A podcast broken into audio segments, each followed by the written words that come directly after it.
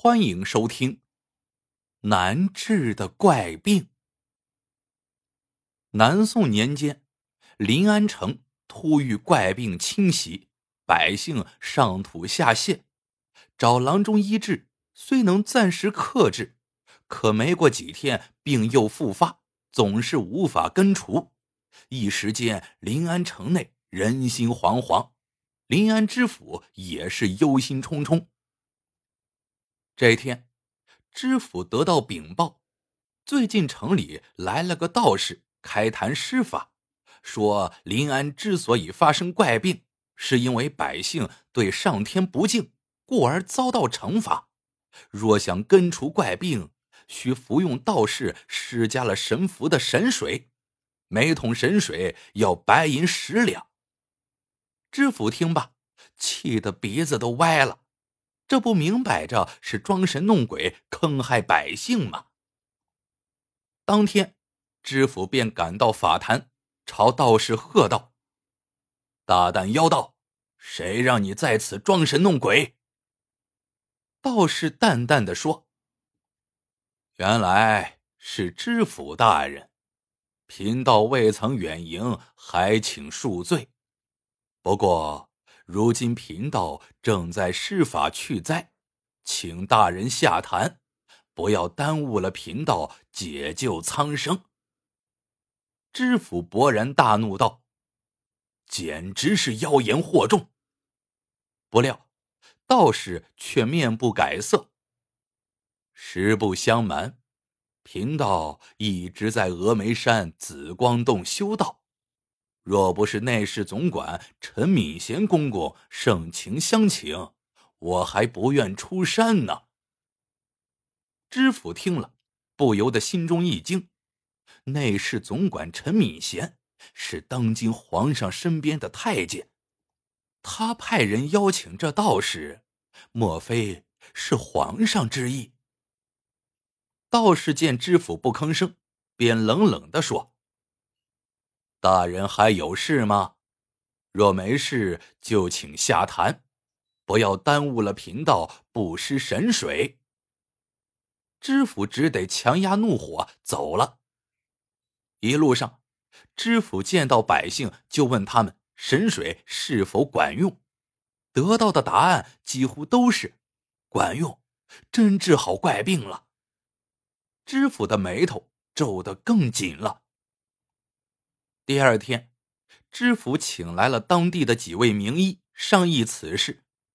一位老郎中说：“大人，这怪病我们都曾医好过，不过病人很快就又犯了，我们也不知为何。”知府叹了口气说：“难道真要靠那道士装神弄鬼才能奏效？”这不是让天下人笑话吗？老郎中突然问道：“大人，听闻昨日您见了那道士，不知大人可有收获？”知府摇摇头说：“收获甚微，此事必有蹊跷，却又无从下手。”老郎中神秘的一笑，说。所谓读万卷书不如行万里路，大人何不去观赏一下临安湖的美景？说不定会有收获。知府一愣，听出他话里有话，便点了点头。吃过午饭，知府便来到了临安湖，绕着湖细细查看了一遍，却并没有什么发现。知府累的坐在临安湖边休息，正擦汗间，老郎中突然出现在他面前，说道：“没想到大人真围着临安湖走了一圈，累坏了吧？”知府叹着气说：“是啊，可并未有所收获。”老郎中提醒道：“难道？”大人没有看到临安湖边多了几个洗马场吗？知府一下子瞪大了眼，说：“看到了，莫非洗马场里有玄机？老郎中点点头，说出了实情。原来，那几家洗马场把洗完马匹后的脏水都倒进了临安湖，污染了水质。而临安湖水正是当地百姓的饮用水，人在饮用之后不得病才怪呢。知府问：“你为何不早说？”老郎中苦笑着说：“大人，这几家洗马场的主人是内侍总管陈敏贤。若非你闯了道士的法坛，今天为了查找线索。”又绕着临安湖走了一圈，我怎敢多嘴呀？我知道的情况就这些了。知府听了，不禁沉思起来。第二天晚上，知府突然去拜见道士，见面后又是作揖又是陪笑。本官一直想拜见陈敏贤公公，却苦于无贵人引路。那天误闯法坛，纯属误会呀！说着，拿出一块玉佩递给道士。此玉来自西域，乃无价之宝，全当为那日赔罪了。道士一见玉佩，喜得眉开眼笑，说：“这太贵重了，怎么可以收呢？”知府笑着说。不知仙道要施法几日，我也好心中有数，以便随时听候仙道吩咐。道士神气的说：“不清楚，不过临安怪病，皇上已经知道了。陈公公正在劝说皇上开坛祈福，去病救民呢。”知府想了想，说：“皇上开坛祈福。”仙道的神水必会派上用场，那时仙道定会平步青云。以后还望仙道多多提携呀。道士听了非常得意，知府趁机又一通溜须拍马后，见道士已无防范，才装作诚恳的说：“仙道能否赐我些神水呢？也让我沾沾仙气。”道士大笑说：“什么神水？只要不是临安湖的水，就都是神水。”说到这儿，猛地意识到自己说漏了嘴，连忙圆场：“这是因为我的神水和临安湖水犯冲，这是天机，不可泄露。”知府连忙点头说：“不敢，不敢。”天机怎能泄露给我这凡夫俗子？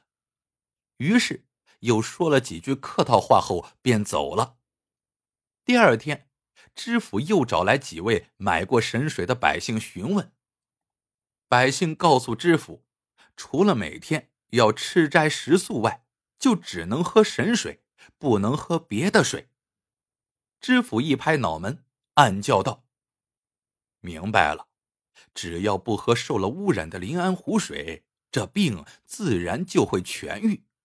看来陈敏贤已经知晓洗马场污染了临安湖水，致使怪病爆发。可他非但不关掉洗马场，反而借机拍皇上的马屁，让皇上开坛祈福，然后偷偷关掉洗马场，怪病自然就好了。同时。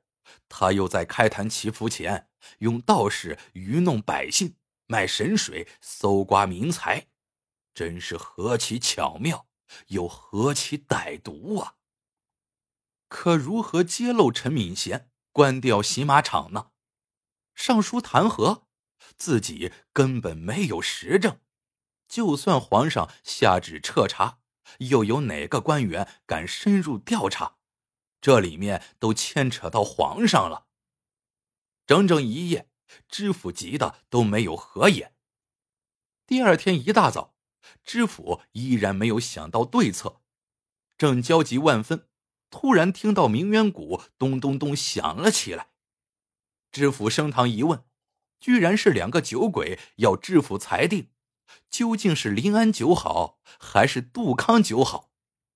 知府气得刚想命衙役把这两个家伙撵出去，其中一个酒鬼突然一蹦三尺高的叫道：“临安的酒是当今万岁祭天的御酒。”突然，知府的眼前一亮，丢下酒鬼和两班衙役，撒腿跑回书房，写起了奏折。几天后，圣旨传来，先责骂了知府，跟着便让知府立刻彻查，关掉所有临安湖的洗马场。原来，知府在奏折中写道：“皇上祭天用的御酒都是用临安湖水酿制，但就在几天前，自己偶然发现临安湖边开设了几家洗马场，致使临安湖水被污染，这是对上天的大不敬。”请皇上降罪。当天，知府手持圣旨，关掉了洗马场，然后又上奏请罪。临安城爆发的怪病，经追查，是因为百姓饮用了被污染的临安湖水。如今已将洗马场的主人抓捕，却供出了陈敏贤才是洗马场的主人，自己不敢轻易处置，还请皇上定夺。两天后，圣旨传来，知府昏庸，酿成大祸，但念其知错立改，忠心可嘉，故从轻发落，贬为庶民。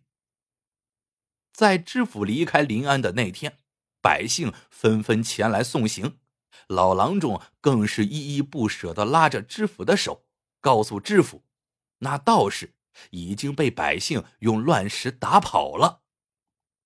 知府点头说：“此事我已知晓，只可惜未能扳倒陈敏贤。更可惜的是，百姓被坑害的钱财也无法追回。”老郎中却说：“正所谓，不是不报，时候未到。好人必有好报，大人千万不要自责。”果真如老郎中所言，一年后，知府便被重新任用，深得皇帝的信任。而陈敏贤则在临安怪病案之后被皇上冷落了，最后郁郁而终。至于那个道士，居然被贼人杀死了。原因是，贼人看上了知府曾经送给道士的那块玉佩。故事到这里就结束了。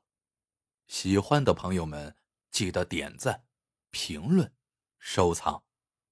感谢您的收听，我们下个故事见。